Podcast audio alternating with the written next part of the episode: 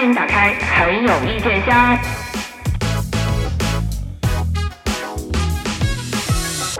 我今天想点一首孙楠老师的《你快回来》，送给王征宇啊，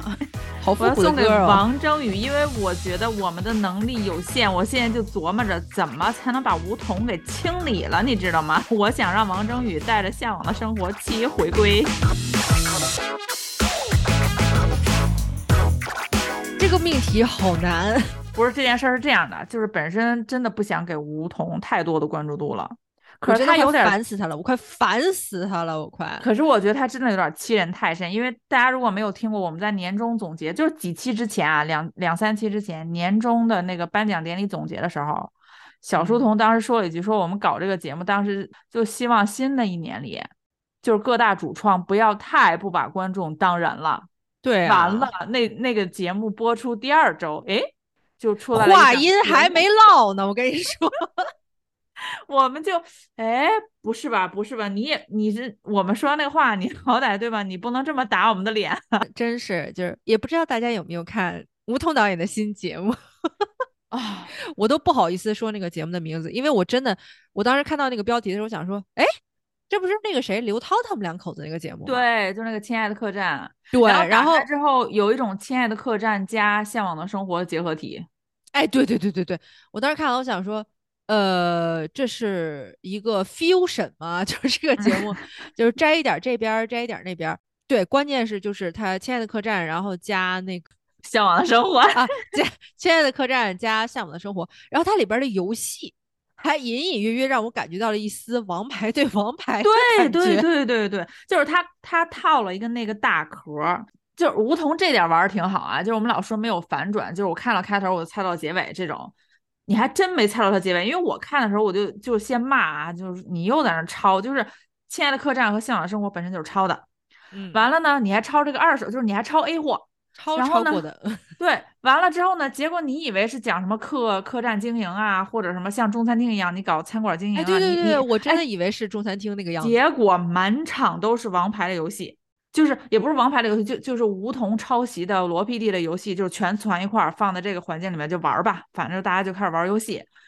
完了到第二期呢，那个《武林外传》，对《武林外传》来，然后他们不就是开始说什么走怀旧，我们想要重新演一下《武林外传》当时那个场景，哎，就有点像好早之前哪个地方卫视播了一个什么节目，叫什么“咱们穿越吧”还是“我们穿越吧”？啊，对对对，我们穿越吧，也是浙江卫视的，我感觉好像是吗？那个节不是浙江目就是安徽，反正那个那个节目，我记得我当时还看见那个节目，其实它的制作班底也是韩国的团队，那个节目，说实话不难看，但是那嗯个节目出就是问题是出在当时的那个选角儿和他们的故事情节不是特别的贴合，就是你能感觉到那个卡斯不太信任这个故事情节，不太信任穿嗯越这个事儿，然后他们参加的每一个环节都是有点儿那种装模作势、装模作样的，就想说，哎，我给你演演啊，就是大家凑合看就得了啊，就是不不是很像韩国一般综艺节目里边，就是虽然是大明星啊，他都是那种我既然是来演综艺，我就给你演的足足的，对吧？我给你演嗯像喽。效果。然后当时那个我们穿越吧那个就是那种感觉啊，什么小宝宋小宝老师啊、沈腾老师啊什么这类，就是那种我来给你演戏了啊，演的好不好笑？大家笑一笑啊！但是你们知道我是演戏的，我也知道你们知道是我是演戏的啊，你们也知道我知道你们知道我是演戏，就是那种里外里透着一股假惺惺的感觉，就特别特别具有我们内娱综艺节目的特色。其实那个节目如果比如说换到现在来播，可能或者现在来制作，可能效果会稍稍好一点点儿。我觉得可能跟他当时所在那个卫视，我我印象当中应该不是浙江台，他那个卫视应该是又穷又比较，可能他做出来就相对于来讲看着没有那么高级吧。哎，嗯，四川卫视。哦，好嘞。哎，四川卫视平时不出综艺节目呀？但是四川卫视早年间确实是在韩综第一波席卷，就是来袭的时候，什么《爸爸去哪儿》就那个年代，四川卫哦。视确实是合作过一些那个韩国的电视的制作团队，就是他们是真真找人家来啊，找人韩国团队来们属于比。较尊重尊重韩国原原版的那个角度，嗯是吧？嗯，对，但是就是无奈，就是那个台整体来讲，一是没有湖南卫视已经做的那么大，那么会宣发；二是没有浙对江台有钱嘛。哎，扯远了，扯远，扯远了。为什么嗯要说我们穿越吧？就是说它它就融合了，好像还有那那个劲儿在里面。哎，我当时看的时候，我就想到那第二个节目，对，然后就整体给我的感觉，就是看了三期吧，我现在看了三期啊，就是你从没有感觉一个广告里面能插这么多综艺。你哎能不能让我们好好看一个广告？就是我就想看一个完整版的广告，不行吗？你为什么要在广告里给我插综艺？而且就是这个节目特别特别特别符合梧桐综艺的一贯特色，就是他一定要找到最费钱的制作方式、最费钱的明星，但是是最没效果的那一波人。就他第一期，咱就不说别的，就第一期，当时咱俩不在微信 看的时候，在微信里讨论嘛。首先是这样，听众朋友们，当时看这个这个节目播的时候，我们不知道是梧桐导的，因为我们想他当时不是在搞那个无限超越班嘛，啊，对对，就就以为说这浙江卫视怎么这么恶心啊？是谁弄了这么一个恶心的玩意儿？后来哎，里面就说佟掌柜，佟，这不会是我们知道的那个佟吧？哎，果然就是那个佟，就是他怎么可以同时在两个节目就是塞满了浙江卫视的时间段恶心人啊？我当时都快气死了，就当就是当他 Q 自己是佟掌柜的时候，我整个就是火冒三丈这个词儿，从来没有这么精确的形容过我的情绪。就是你怎么有脸？我们佟掌柜是多么的闭月羞花、风情万种，然后任何一个女演员想要 copy 我们佟掌柜，那都得掂量掂量。你梧桐大饼脸、小眯缝眼，你居然敢号称自己是佟掌柜？你知道我当时就是属于那种心心口插了一把剑，然后嘴里吐了一口毒血，你知道吗？我知道，因为当时就是佟掌柜出来的那一瞬间，小书童马上就微信就过来了，他怎么有脸？看这部新晋综艺最大的反馈就是他怎么有脸。上来第一期就是先给我们展示一下明星大明星怎么浪费粮食，就是没有生活技能，把粮粮食都给你浪费掉，哇！我笑的好开心呀、他们自己，我就真的就是当时我感觉就是看到他们所有准备的食材，我说哦，这个食材大概只够我吃两周、三周左右。然后他们就是一个人和一个人接力的时候把那个食材浪费掉。然后我当时大家也知道现在经济不好嘛，就是咱们自己在买东西的时候也是要盘算盘算的，对吧？咱们的那个各种各样的预算 budget 也是要盘算一下。我当时看到他那个鸡蛋炒葫芦，想说你那个鸡蛋我真的两三天都吃不完，然后你糊掉了，你当一个笑料放出去了。你想啊，他第一期节目基本就是前二十分钟看明星浪费粮食，然后他们自己觉得还挺开心的。我我完全笑不出来，就是像什么浪费粮食、浪费浪费水，然后什么嗯随地乱扔垃圾，什么这些事情，我真的笑不出来。完了后二十分钟就就开始打电话，互相模仿对 方那一段，居然 刀不剪呢！哎，就是真的，我也奇怪啊。每个人 都演着好尴尬哟。那一段我觉得充其量就是以我们熟悉的那种就是综比较快节奏的高质量的综艺剪辑节奏，大概也就留两个嘉宾的分量差不多了。对，而且必须是两个非常非常以假乱真，非常非常就是让对方已经分辨不出来的，你得留那样效果的。张杰那个声调，他一开嗓，谁不知道是他呀？他想模仿啊谁能模仿得了啊？我我在想，他是不是剪完了那个就没没有素材了，所以只能有一可能。非常有可能，他可能就是剪到后来发现说，呃，吴桐导演，咱们这一期总共素材就六十五分钟，第一期的节目给我的感觉就是哪儿凑了这么一帮人呀？姚晨，姚晨也没有什么笑点，姚就是好出戏，其实一开始我还觉得，哦，姚晨给我的感觉可能他还比较接地气嘛，就是我觉得嗯他可能应该是能贡献笑点的一个人。结果，哦，从他上来做饭，哎，就他他们做饭那个环节，我就觉得这个植入广告难道插的不应该是家政服务中心的吗？就说明这些明星家里这肯定是有月嫂的。明星不会做饭这件事情，我们可以理解，对吧？就是有的时候咱们稍微有点有钱点的人，家里边不一定会做饭，但是你别老挑我们这些明星嘉宾们的弱项来，行吗？对，而且你不要用我们农民伯伯，就是我们辛辛苦苦种出来这个粮食去挑战他们的弱项。他们的弱项有很多，比如说没有文化、没有眼界、没有知识。啊对呀、你为什么非要挑战没有不会做饭这件事情呢？就就完全可以点一个没有文化的点来刺激我们这帮对吧？稍微受过一点高等教育的人。那对，你非得戳这个粮食的事儿，就对于我们这些稍微受过一点高等教育，然后同时又属于又穷，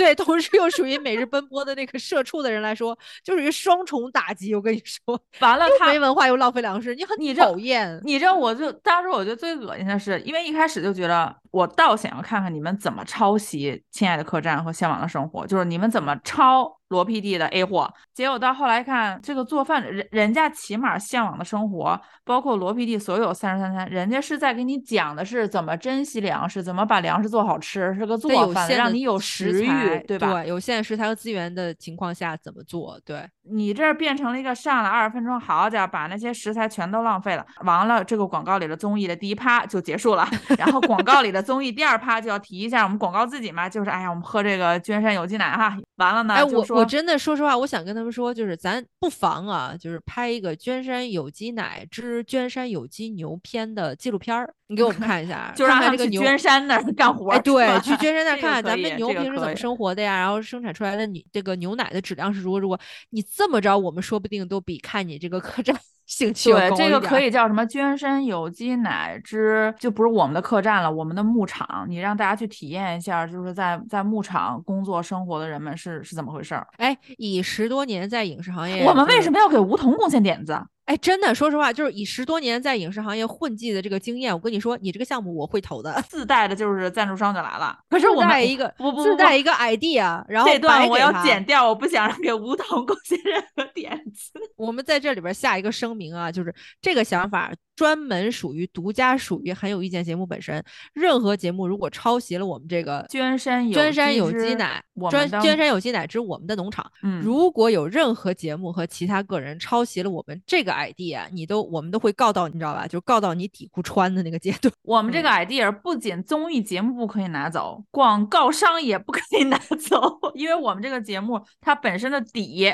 赞助商定制综艺，对对，赞助商定制综艺，你跟人家老哥哥们学学，人家给一个对吧，就是商品 APP 做的一个综艺都那么有看点，我们这个对吧，娟山有机奶之我们的农场怎么不可能有看点呢？呃，我看的时候就是有一个印象，就是他那一点很小，不知道大家有没有注意，就是他们 Q 到君山有机奶的时候，就说来来来做奶茶，我就嚯，向往的生活拿牛奶做奶茶，人家是那个沙漠有什么有机奶啊，忘了。啊，对对对，他们这个拿君山有机奶也做奶茶，怎么着？怎么饮用牛奶这件事儿也要抄？对，问题是你做奶茶，你给我做出个花花来也行。真的属于就是之前我们在节目里吐槽过的，就属于哎多一个弯儿，嘿都不给你转。我记得我好早好早之前在那个微博上，当时就发过，因为因为大家也知道我我是比较不太喜欢蓝台嘛，然后 我对很早之前 就是梧梧桐还没出来的之前，我就已经说过什么，我我忘记我当时发的具体内容，反正我的意思就是湖南卫视是买是那个偷了，也不是能说偷了吧，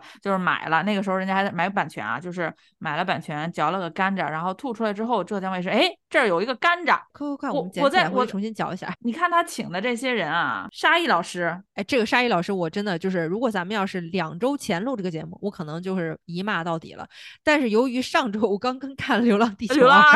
我重新对沙溢老师 respect 了。我跟你说，沙溢老师真的是真儿真儿的，就是咱们之前骂的那些，对吧？综艺参加多了，演技全落家里的那些演员，跟沙溢老师是没法比的。沙溢老师在《流浪地球二》里边的演技，就让我感觉你是那个参加综艺很多的沙溢吗？是，就是他是还是能好好演戏对的。，你是那个让我马上瞬间感动，然后觉得你演的不是你自己的沙溢老师吗？你也是，沙溢老师就属于演技和综艺形式两个就是左右都是随便装。嗯想演戏的时候可以把演技拿出来，然后想上综艺的时候可以把综艺的那个情调拿出来。就这一点，我还是真的是我觉得沙溢老师确实确实有有有功力的。我知道他肯定是缺奶粉钱嘛，所以他你可以骂了，行，接下来你可以骂了。就是我们沙溢老师，我我不否认，因为我们之前讨论的时候也是一直在说强调说他们可能就是演不了什么普通人了，演普通人就给人感觉哦他在综艺上就是他自己，他演普通人嗯基本嗯上也是这个状态嘛。呃，他可在《流浪地球二》里面呢。毕竟是科幻片嘛，演的就是嗯离现实生活还是远一些。但是我就是说呀，沙溢老师这是可以好好演戏的，好好去接几个、挑几个好本子演戏不好吗？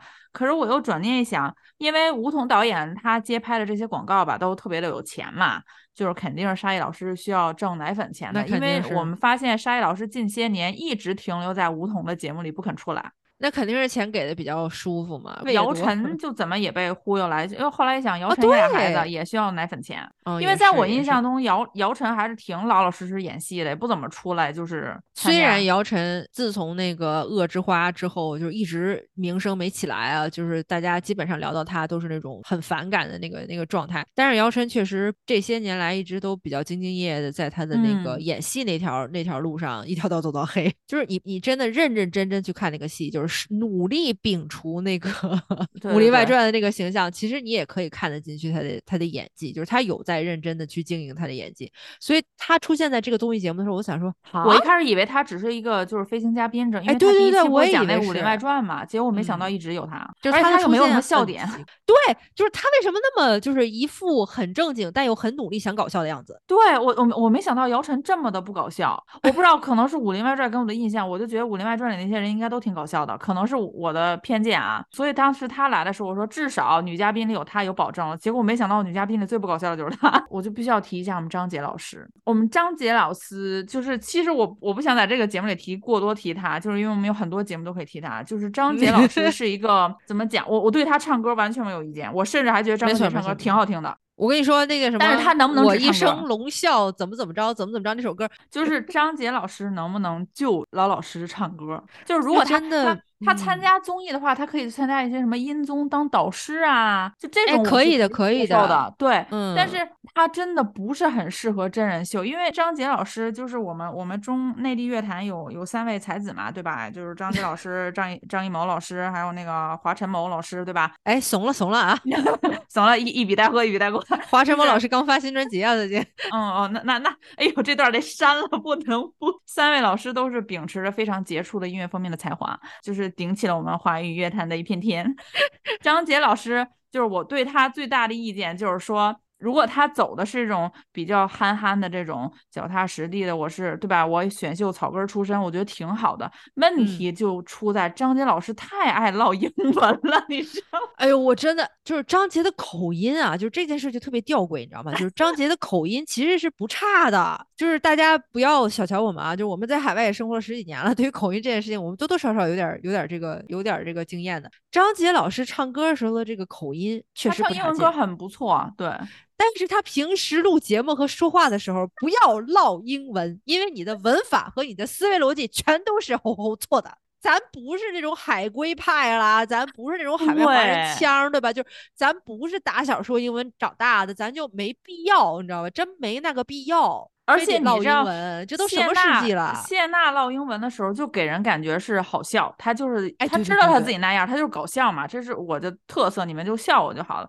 张杰说英文的时候，就真的是一本正经，我留过学哦，我去国外学习过哦，我会讲英文哦，就是那个感觉。咱咱就是几个月的游学好吗？我们真的不是说呃瞧不上什么明星讲英文，没有这个感，我我就我就觉得是因为张杰整体的他的形象、他的气质和他想努力营造这个人设就不符啊。就是他如果好好的，就是说我我就是草根儿出来的，我你为哎什么零七幺三那几个我们就觉得挺脚踏实地的呢？就是因为人家就是那样。当然了，张杰他挺会谈恋爱的，然后那个时候就拿到了很多的资源，嗯，我就不怕了啊，就是粉丝愿意骂就骂吧。但是我就一直认为张杰之所以能在当年的零七幺三就是一骑绝尘啊。就是因为他恋爱谈得很好，他那个时候结识了谢娜，就是芒果台对把几乎把所有的资源都用在了他身上，哎怎么那么巧一个人和吧？嗯一个第四名，对吧？就能唱这么些好的歌啊！你说你在音综里面，或者你在一些比较洋气的，像《我是歌手》，他唠英文。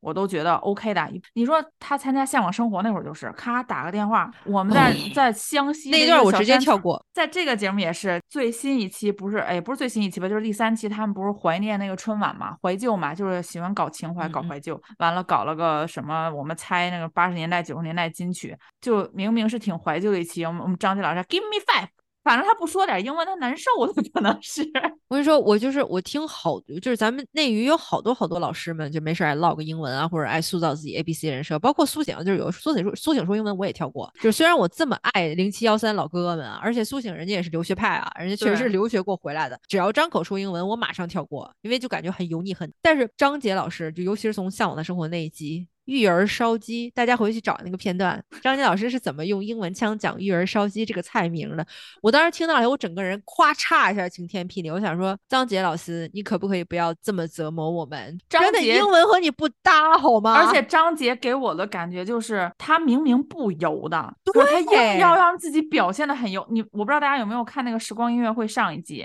就嗯所有的人唱的时候，我都觉得挺好。张杰唱歌也是好听的，但是你唱的时候你就唱，你底下坐着那六七个人也都是大家比较熟识的，都是音乐圈的朋友，是吧？我们张杰老师唱歌的时候，一定一定要唱，这样唱出晚会范儿，你知道吗？就唱到一半放间奏的时候，今天我要唱这首歌，是因为我想表达什么？对，加一段独白。我明明挺清秀、挺朴实的小伙子，干嘛非要把自己？你知道有一些人他想去油，他去不掉，可是哎张杰老师就偏偏想要把油往自己脸上呼。我就觉得像张杰老师什么时候最有魅力？就是他说四川话，或者说他讲特别家乡的事儿的时候特别有魅力。就是一个那么接地气，然后讲起他的他们家的老人的时候，讲起他们家他小的时候没错爱吃哪道菜的时候，家里边爸爸妈妈会给他烧哪道菜的时候，又讲他跟娜娜如何如何，甚至有的时候他讲他的两个女儿的时候，因为他也会要么就是说普通话，要么就是说家乡话，那种朴实无华的感觉，让我感觉真的是一个你知道吗，接地气的，就是歌唱小天王，我嗯。会很喜欢那个样子的杰哥。我真的看了三期那个节目，我觉得前三期我都不知道笑点在哪里，因为就一直什么梧桐把自己那些老游戏拿出来，来回来去翻来覆去的玩嘛，就是什么猜歌名啊，什么嗯接接台词啊，万万没有想到，就最搞笑是唐嫣唱歌的时候跑调，哎呦妈呀！就我等了很久，终于等到一个笑点，我没想到是唐嫣跑调，然后唐嫣也是另外一个毫无个人魅力的女明星，我觉得就是演的戏吧，反正也有点空洞，然后唱就是演真人秀也挺空洞的，反正可能就是贵在一个实诚，你知道吗？可能是穿几条秋裤都都透露一下的那种实诚。完完了之后吧，就是有我们吴桐老师御用的杨迪。哎，咱们年末的时候颁奖怎么说的杨迪来着？说的是杨迪他妈 说呀，说杨迪是啊，当时提了嘴，他提了嘴，他是一个候选人，他是一个候选人，对对对对对对，他是螺丝钉候选人。我，当时当时我们在做那期节目时候，我们还想说，哎呀，杨迪千万别翻车，千万别塌房。结果真的是不经念叨，这可是你说他算塌房了吗？他本身也没啥房，不是他其实这个严格意义意义上来说绝对算塌房，因为他之前在几次场或者打造自己这个深情人设，就表示哎呀，其实我对自己他如果的另一半如何如何啊什么这类的。其实他如果没有打造这个深情人设，说实话，我我跟大家讲，我当时看到那条就是热搜出来的时候，我第一个反应是你一个谐星，我对你的感情生活丝毫不感兴趣，为什么要上热搜？但是不得不说，就是我之所以对这个人比较感兴趣，而且也比较欣赏他，或者觉得他比较好笑的前提是，我觉得这个人是无害的，而且我觉嗯得他是一个好人，就是他这个好人就是在明面上表现出来，他对他妈比较好，对他家里比较好，带着他妈上节目什么的觉他挺实在的。对，跟妈妈关系嗯也很好，家庭关系也比较健康。然后另一方面就是他的私生活，他跟他的另一半好像也是比较长情的那种。这是一切让我看他比较踏实的基础。现在嗯其中一个很大的基础嗯塌掉了，那我现在真的自然而然的，我看到他的任何节目我就不想看了。因为本身你就是个谐星，对吧？你就是 让大家喜欢，现在大家不喜欢你了。因为我觉得你那天说的特别对，因为那天我在想，我说他他也没什么人设，他也无所谓塌房吧。然后那个小书童就说一句，他的人设就是他就是一个搞笑的好笑的老实人呀。突然一下这个老实人好笑，本身他是一个特别坚固的人设，对，然后老实人没了，就对剩好笑了。就是我们真的有那么想看一个讨厌的老讨厌的好笑的人吗？我感觉就我，因为我我之前我说实话我没有太关注，因为我在我心目中他就是个谐星，他他参加综艺节目逗我笑就可以了。我我真的完全没有关注过他的私人生活，我都嗯不知道他有女朋友什么。我也是后来看网友翻他之前参加什么阿雅的节目呀什么，就是说呃，对对对包括那个小 S 跟蔡康永那个《花花万物》，他不也上过，也也哎讲过这个深情对人士嘛？我就看了一下，就是如果他当天那个热搜就让他沉浸一下，就是网友讨论上就过去。我觉得对我来讲啊，像我这种也我以前不关注他。有没有私人感情生活的？我到嗯他上热搜那一刻，说实话，我也不是很感兴趣。可能这个热度在我这儿就过去了。我觉得，我相信很多人应该跟我一样的感觉。结果好死不死，第二天又发一篇小作文。哎，你就甭说小作文这个能力不分那个美丑啊，就是我们娱乐 圈人人都掌握了。你要真说一下，的，就硬要凹自己。他要不发那个小作文，真的过两天那个热度下去，我真的都没有感觉。我可能还照看他。说实话，你说确实是对的。如果当时就是忽然暴露一下，就是他在直播里边说哦，目前是单身，就是嗯和平分手什么的，我可能也会猜测一下，然后想说咋咋回事儿？这么多年怎么就分了？就是好家伙，你这发达了，你就不要你的原配了，可能会这么琢磨一下。如果他不发那个小作文，我都不会往深处想。但是他发完那个小作文了以后，我就直接那种哦 no no no no no no no，就是你不要再给我搞这个什么所谓的深情无法这个交付，然后对最后对对对吧？我们也形同家人这种。我想说啊，好家伙，你这意思是将来你媳妇儿也得往后往后排呗？你这个东西就是你既对不起前任，又对不起后任，你你干嘛要给自己打造这么一个人设呢？就是而且说实话前面杨是深情，现在你又是那种哦，我对不起世间所有人，所以我一定要对得起他。你早干嘛去了？而且我说实话啊，我这里可能又要人身攻击了。就杨迪老师，您那个外形真没有必要 在这写这些，就是我我们不是特别关心。他第二天小作文上热搜之后，你记不记？我当时就给你发微信说，我说按理说一个鞋型至不至于这点事儿，就别往上捅咕了。对，就是他把自己整的好像就是比他自己所在那个 level 有高出一些不合理的段位。对，然后我当时又想。想，我说这种有一种是黑红也是红啊，这个热度一定要把握住。我就在想，因为他参加了很多演那个吴彤的节目嘛，嗯嗯嗯，我就想这是不是吴彤给他出的主意？结果后来我上网一看，哦，是杨天真啊，真的就是我也看到了好多那个就是营销号或者八卦号就扒嘛这个事儿，最后背后的大手其实是杨天真老师，很符合啊。出来之后写小作文以后，后来网上舆论带风向，就都是前女友就被分手的这位女朋友，就是都是什么大女主人设呀、独立女性啊，对对对对对，我当时都差一点被洗脑了。你要说我们天真老师不卖课，可惜了。我跟你说，就是当时我我在刷小红书还有刷微博的时候，我就开始看到有一些评论，就说你们怎么就知道不是人家女生要分手的呢？就凭什么一段感情维持了十六年、十七年，人家女生就不能主动说分手呢？人家怎么怎么着？女生的青春就是青春，男生的青春就不是青春了吗？我当时看到这段的时候，我就本能，你知道，就是那种平时我刷这些什么小红书和微博的时候，我是用我个人的生就生理本能在刷，但是当那些话一出来的时候，你知道吧，就直接 trigger 了，就直接启动了我的专业本能。我当时想说，哎，这个东西后边是有人指导的，这个不是就是生理本能的人能说出来的，正常人是人能说出来的话。在当前，在我们这个东亚社会，有男人的青春和女人青春是不是对等价值？大家心里没有个吼吼吼数吗？你你吼吼吼的搁这儿跟我挑战这个吼吼吼的底线，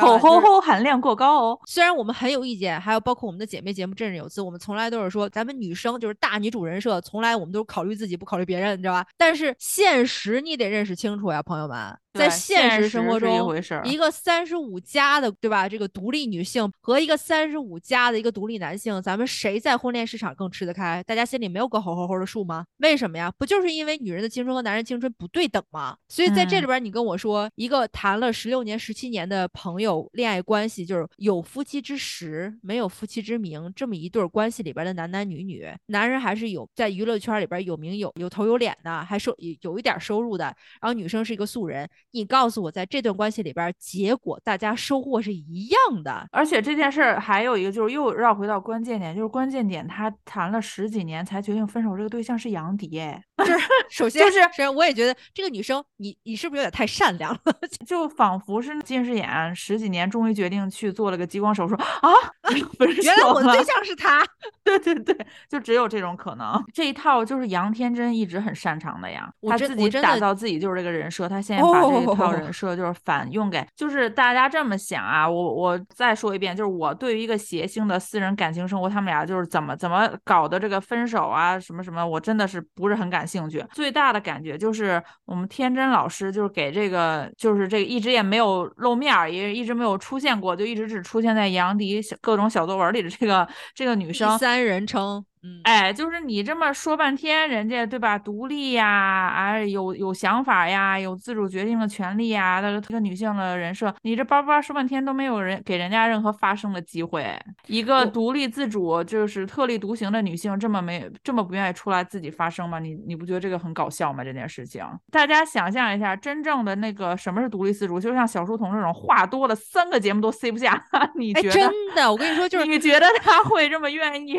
甘心在？背后默默不出声吗？我真的就跟大家剖心致腹的分析一下这个情形啊，能够让小书童这种独立女性不开口、不说话、不发文的，你得给我塞多少钱呀？你得把我下半辈子买下来，我才能不说话呀？杨迪，你有这个钱吗？如果你没有这个钱，你就是欺负人，你就是吼吼吼的欺负人。就只有两种选项，就是一种，对吧？咱咱们就是好说好散，好商量。我给你一部分钱，然后咱们这个事儿就息事宁人。我该怎么说，按我的这个公关这个流程说，你也别管，对吧？我我掏钱，你出去，对吧？你去非洲也好，你去马尔代夫也好，你去游玩三个月，这种也是有可能的。另外一种就是这个女生太好说话，太善良了，拿了一丢丢的钱，然后就想说，大家都这么多年的感情了，我别毁了你，对吧？你之后还要靠这个吃饭呢，我就别说话了。只有这两种可能。我现在认为第二种就是后者是可能性很大。杨天真这么会洗脑，怎么可能舍得掏那个钱呀？肯定是给那女孩就 CPU 人家呗。所以就跟那天咱俩聊天时候我说的，杨天真老师那是真的是一手卖杀人刀，一手卖金疮药啊。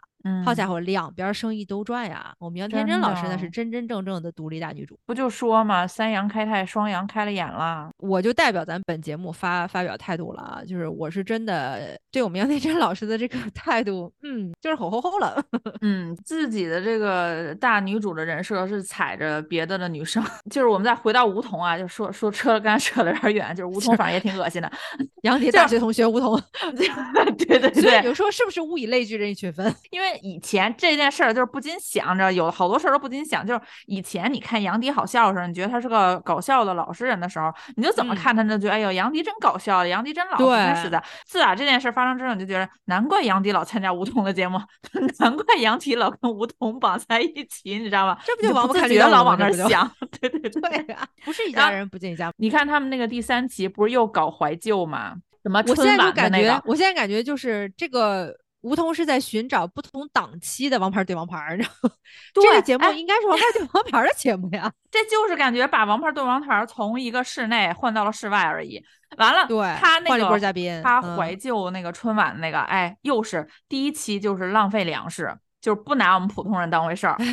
然后。到春晚这期又是啊，又是玩那个老梗，就是不给你不给够你钱，假模假式布置这个场景，反正都是他们幕后的自己的工作人员嘛。哎呀，卖卖那个糖葫芦卖什么？哎呀，那工作人员那脸白嫩嫩的，都快笑出花来了，笑场笑的。就是何必呢？怀旧的方式有很多种，难道就只只有这挑出这一种，就是捉襟见肘的花钱才觉得这个是笑料吗？而且他这种捉襟见肘是在拿真正需要捉襟见肘的人的生活体验来开玩笑。对，这就回到很早之前，我们有一期节目，当时是说向往生活还是什么，然后我记得你就讲过嘛，就说呃，明星把这个砍价当成一个乐子，就是你把我们普通人的日常生活当做一种娱乐。然后来觉得这是好笑的。我们本人这期我就是想跟大家讨论，大家可以在评论区随意留言，就是我们有没有什么正经八百的方法能够阻，就有没有人能够阻挡梧桐？因为我觉得我们没那个本事，我们节目也没什么人听，我们天天骂他也没用。就是 我我现在能想到的，有信心会有更来更多的人来听的。就是我我现在就想能想到就是就自己打脸啊！虽然我们去年说了那个王征宇就是《向往生活》第六季停，但是我现在看他搞这个我们客栈，我现在就就想让王征宇回来，就是携《向往的生活》七回来，先回来，先回来再说。然后就是涛姐和她老公愿意的话，开开一个新一季的《亲爱的客栈》。严敏老师可以出山了，可以搞你的情怀，因为我觉得严敏搞情怀至少有一点，就是严敏自己本身是个有情怀的人。他虽然搞出来有点做作吧，就是他使的劲儿大，但是他是有那个宏大抱负的人，所以他老想搞情怀。我们反感的是娱乐节目里面，你你就别给我们塞那些那个抒情的东西了。而梧桐搞情怀，就是硬觉得我现在对吧，广告也来的很多，我现在利有了，我要搞一点名啊，我不能给人感觉我是一个贪钱的人。我们讨厌的不是说。借一切一切场合、一切机会，怀念某一种时代或者怀念某一种情绪。我们讨厌的是利用这种情绪，而且你根本就没有在想要怀念这种情绪本身，你是在利用一种情绪，然后来取悦一些人。像梧桐所有的综艺节目给我们最强烈的反感，就是他非常善于利用这种形式主义调取一些人的情怀，调取一些人的情绪。他这种完全是在利用和玩弄，这是我们很讨厌的地方。我们不是上两周停更了两次嘛？当时就好多网友。给我们留言说让我们留聊梧桐的这个我们的客栈，就我们一直就是沉着没聊嘛，就嗯不想，因为他那两期一直上热搜嘛，就不想给他任何其他热度了。然后就看很多人说他那个，我也看他豆瓣开分了。当时我我就想，我们是不是有一种方法，就是我号召大家啊，就是他的节目以后豆瓣开分，我们不要去给打分了。他不在乎你给他的是一分、两分还是三分，只要你给了低分，只要骂他的人够多，你知道吧？他需要的是那个热度、那个流量，然后他可以拿去给广告。广告商说：“你看，你看我的节目就是有这么多人关注，广告商自然就来给投钱了。我就觉得我们不应该给他关注度，就是我们能够力所能及达到的一个效效果，就是梧桐的节目在豆瓣开分的没人去评分。”但是咱们这期节目聊他聊了这么半天，就是也可是我们节目本身也没什么人，也没什么人听嘛。我们我想表达是，像豆瓣这种是能够被他用来利用成为一个资源，去帮他获取更多的、更有效的资源或者圈钱的嘛。那我们在那个平台上就不要给他过多的关注，我们就在这个我们这个小破节目里替大家骂他就好了。我也我我其实我非常非常同意魔雷的这个这个思路。我的感觉就是这是比较理想主义想法啊，就是我们在我们自己的内娱范围内，真的。就没有一个可以尊重观众的需求，然后尊重我们节目制作的规律，然后给大家提供一个纯粹、可爱、好笑又有一些思考价值的内容的人了吗？的制片人的制作团队的背后幕后人员了吗？没有了吗？为什么一定要让这样子一个制作团队或这样子一个制作人？不停的重复翻新自己的老笑料，然后抄袭别人的内容，抄袭别人的机制，然后就是花很多很多钱去请一些可能根本就没有什么人格魅力的明星，然后来充斥我们的屏幕时间。我们的时间真的那么的像垃圾一样不值钱吗？我们为什么一定要花我们有限的屏幕时间和放松时间给这样子的制作人和这样子的明星？这确实有一种螳臂挡车的悲壮感。就是我们真的很想跟大家讲，我们可不可以不要给他放映时间？国内的同行在创造这么这么多垃圾时间，然后让大家一边就是很痛恨，但是一边又不得不去看他的节目，因为同样的黄金时段，可能只有他的节目可以上线。因为因为吴桐大家都知道他有钱嘛，他拉的赞助比较多嘛，他总能请到比较大的明星。有一些明星可能是我们确实愿意看一看的，就是。有一些明星他能够请到像《无限超越班》，他请的那些 TVB 老演员，的，对对对，就是有的时候你你看这个节目很恶心，但是那些明星你还是愿意去看一看的。有一些艺人啊，你看，就像你刚才说的，他来回来去玩那个抄袭、抄袭来那些游戏，你你没发现吴桐就连抄袭他都懒得创新了吗？那罗 PD 最新这一年、这两年出的新综艺，他都没有再 copy 的意思，他就吃那个老本儿。当你连抄袭都已经缺乏动力的时候，这种人我们还要给他放映时间吗？我们还要给他关注度吗？我其实特别想问的一个问题就是：这样的人。要创新没创新，要情怀没就是真实情怀没有真实情怀，要发掘嘉宾个人本色没有这个能力，他什么就是作为一个成功的 PD，他真的一无是处。为什么我们要给他就是播放时间？好，问题现在给到蓝台领导，请蓝台领导回答我们先。每期一怼，我在想叶老师、潘老师，你们谁能把梧桐带走吗？你按个钮也好，你设计一下是吧？你给他带走呀。反正我们说什么也没人听，也不管用。我们这儿想了半天，就是也号召大家跟我们一起想啊，有有没有什么办法能够阻挡梧桐？可能一时半会儿真的没有。那么既然他愿意赖在那片蓝土地上不走。那就休怪我们节目就是停不下来的骂他。哪天保不齐我们也众筹一个，就是众筹让梧桐走。我们可以搞这么一个节目，有没有什么平台愿意搞这么一个节目？就是众筹让梧桐走，豆瓣开分肯定老高了。